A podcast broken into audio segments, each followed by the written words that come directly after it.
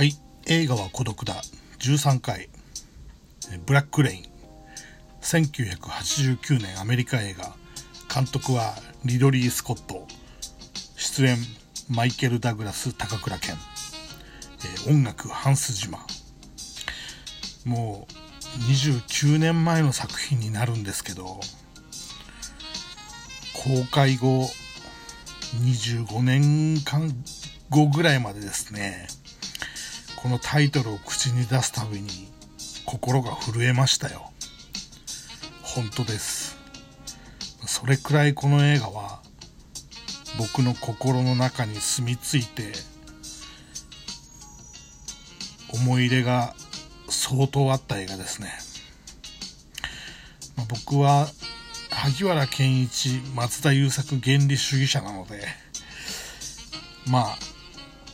この2人がねこの佐藤という役を争ったっていうのもすごく感慨深いですしまあリドリー・スコットの目にかなったのが松田優作。まあ証券に比べたらね優作の方がエンタメヒーローをたくさん演じてきた結果なのかなと、まあ、当時は松田優作はアクション映画から離れてましたので本当に久しぶりのアクション映画。なおかつハリウッド映画。なおかつ共演が高倉健というね、まあ、これはアメリカ側からしたらまあマイケル・ダグラスの映画なんでしょうけどもうそんなことどうでもいいって感じですね。刑事の高倉健がヤクザの松田優作を追うアクション映画。まあ日本映画界では発想さえされなかったドリームカード。まあ本当にこの企画を聞いた時はですね飛び上がる飛び上がらんばかりの葛藤がありましたけどね。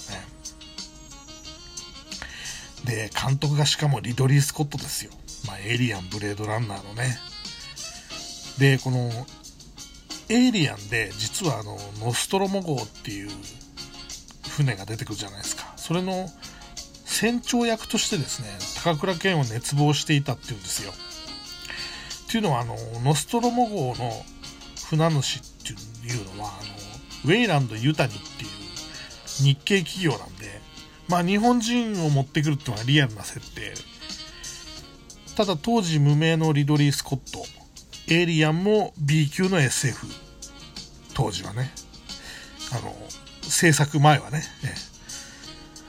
まあ高倉健がスルーしてしまうのもうなずけますけど非常にもったいなかったですね。これはですねあの子供の SF 映画だと思ってオビワン系の帯役を蹴った三船敏郎と並んで実にもったいないですね。はい。まあそれでこのブラックレインなんですけどまあ、松田優作登場のシーンっていうのはもう何回も何回も松田優作が死んだ時にワイドショーで流されましたけどまあもうハリウッド俳優として全く俳優に比べてね全く引きを取らない互角。まああのシーンなんか本当に見てると優作のお手の物だなっていう感じしますよね。まああんなのは楽勝でやれると。まあ、優作ファンとしてはね、当時本当に思いました。で、ブラックレインがすごいすごいって言ってるけど、ちょっと待てよと。その9年前の1980年にやったあの野獣スペシいや、あれ、あっちの方がすごいでしょと。なんであの時もっと絶賛されなかったのかなと。本当思いましたよね。ブラックレインを見てみんなが松田優作、松田優作って言ってた時にね。まあ、ずっとファンでしたからね。で、まあ、あの、その、そ、そんなこんなでですね、えー、まあ、その映画がね、あの、進むにつれ、あの、まあ、高倉健の惚れ惚れするようなシーンも続きまして、まあ、アンディ・ガルシアとかね、そのヤンキー刑事のわがままに振り回される、まあ、我慢の感情の無言演技、これはもう高倉健お手の物ですよね。まあ、極めつけはですね、アンディ・ガルシアが松田優作に殺されて、その形見の品を高倉健がマイケル・ダグラスに持っていくんですけどその時点でマイケル・ダグラスはもう日本ではオブザーバーということで拳銃を取り上げられてるんですよ。それで形見の箱を見せるんですけどその中に警察のバッジとかと混じってですねアンディ・ガルシアの拳銃が入ってるんですね。それでマイケル・ダグラスダグラスは言うんですよね。何を取ってもいいのかと。そして高倉健がもちろん何を取ってもいいと。いやもう分かってるんですよ。拳銃を取るのはね。まあそこのシーンのかっこよさって言ったらないですよね。もうやるなリドリー・スコットっていう感じでね。まあ、高倉健をすごく分かってると。高倉健という俳優をすごく分かってるシーン演出というかね。でその後まあ佐藤のね松田優作のアジトに行って、まあ、怒りをぶちまけるあのマイケル・ダグラスのシーンがあって、まあ、その後ちょっと落ち着いてからですねそこにあのスパンコールを発見しますよね。これはあの小野みゆきの衣装のスパンコールで松田優作の情風ですよね。このシーンってん？って思いましたよね。あのブレードランナーで浴槽であの人工ヘビの鱗を発見するデッカードハリソン・フォードね。このシーンとすごく似てるんですよね。みんなそう思ったと思うんですよ。で実はねあのー、インタビュー数年後のインタビューでブレードランナーの本本のインタビューでインタビュアーが聞くんですよね。このブラックレインとの共通点っていうのが何か意図したものがあるのか。って言ったらリドリー・スコットはそれは単なる偶然だっていうことでねガクッときましたけどね。まあそういうこともあるんでしょうね。はい。えー、僕はですね一番ブラックレインで好きなシーンはですね尾行のシーンなんですよ。あの例によってうどんねブレードランナーに続いてうどんを食うシーンがあってですね。そブレードランナーの時は、あの2つで十分ですよっていうセリフがありましたけど、ブラックレインではね、おおばあちゃんが出てきてね、ダメっていうね、その箸の持ち方をね、あのなんか言われるっていうシーンがあって、で、まあ一夜明けてですね、その魚市場で一夜明けて、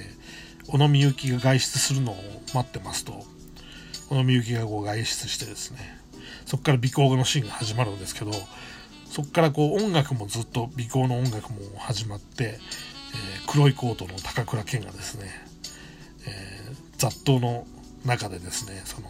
容疑者を尾行するっていうね今までありそうでなかっためちゃくちゃかっこいいシーンがあってですね。でその小野みゆきが銀行に入って偽札のコピーの札を1枚取ってですね。で表に出てでタクシーを拾うところであの内田裕也とタッチしまして内田裕也がタクシーを拾ってで鉄工所まで行くと。まあ、この一連のこの尾行のシーンがあるんですけど、いや、ここがもう、めちゃくちゃかっこいいですね。ただの尾行のシーンなんですけど、こんなにかっこよく尾行のシーンを撮ったっていうのも、前代未聞じゃないかと思いますけど、このシーンだけ何回も見ますけどね、もう何百回も見てると思います。このシーンだけだったら。はい。でですね、あの、鉄工所に着いてからの自転車がバーって出てくるシーンがあるじゃないですか。これみんなあの中国と勘違い中国と日本をこうごっちゃにしてんじゃないかっていうよく批判的なのがあるんですけどそれはねリドリー・スコットはもう当然分かってたって言うんですよ。そういうことではなくてあのマイケル・ダグラスと高倉健が内田裕也を追っていく時にトラックとかその自転車に阻まれるっていうもどかしさを出すための演出っていうことでね。はい。あえてやってたそうです。はい。でこれウィキペディア見るとですねあのブラックレインの撮影の時に、まあ、ガンをね隠して撮影を命がけの撮影をしたっていうのもあるんですけど安岡力也だけはそれを知っていたっていうのはこれ嘘ですね。このウィキペディア情報は大嘘です。安岡力也も知りませんでした。まあ、あとですね、このリドリー・スコットはブラックレインに関しては雇われ監督なんですよ。ですから、あの、プロデューサーでも何でもないので、非常にもう監督として楽しく仕事をしたってインタビューでも言ってますね。ただやっぱり日本ロケ、本当は最初は新宿の歌舞伎町が舞台だったそうなんですよ。で、そこでカーチェイスとかね、靖国通りでカーチェイスやったりね、あの、歌舞伎町を封鎖してね、爆発のシーンだとかね、本当はそういうのやりたかったそうなんですけど、まあ当然ね、許可が下りず、まあ大阪になったわけなんですけど、まあ大阪でも本当はもうちょっと派手なシーンがあるはずだったんですけど、カーチェイスとかね、えー、それでもやっぱりいろいろ規制があって、結果的にああいうシーンに、ああいう内容の映画になったと。まあそれでも素晴らしいですけどね。はい。で、やっぱり松田優作の演技っていうのはすごくいいと思いますね。っていうのは最近ではよくね何にもしないのがいい俳優だとかね北野武の映画なんかは余計なことはしないともうそれこそもうただぼーっと立ち尽くして普通にセリフ言って去っていくみたいな、まあ、そういう余計なことをしないのがいい俳優だっていう風潮が今ありますけど僕は圧倒的に余計なことをする俳優が好きです。楽しいです。ね、余計なことって言い方変なんですけど、そういうアドリブ満載というかね。だから当時のやっぱり証券、萩原健一とか松田優作の芝居はもう最高でしたね。うん。あとね、これの1年前にね、プレイ、週刊プレイボーイのインタビューで、マイケル・ダグラスのインタビューがあって、香港で撮るかもしれなかったそうですね。だからもしかしたら佐藤の役はジャッキー・チェンがやってたかっていうね、実際それもオファーオファーはしたみたいですね。はい。まあとにかく、えー、ブラックレイン、うん、最高の映画です。えー、もし見てない人がいたら、ぜひ見てください。それでは。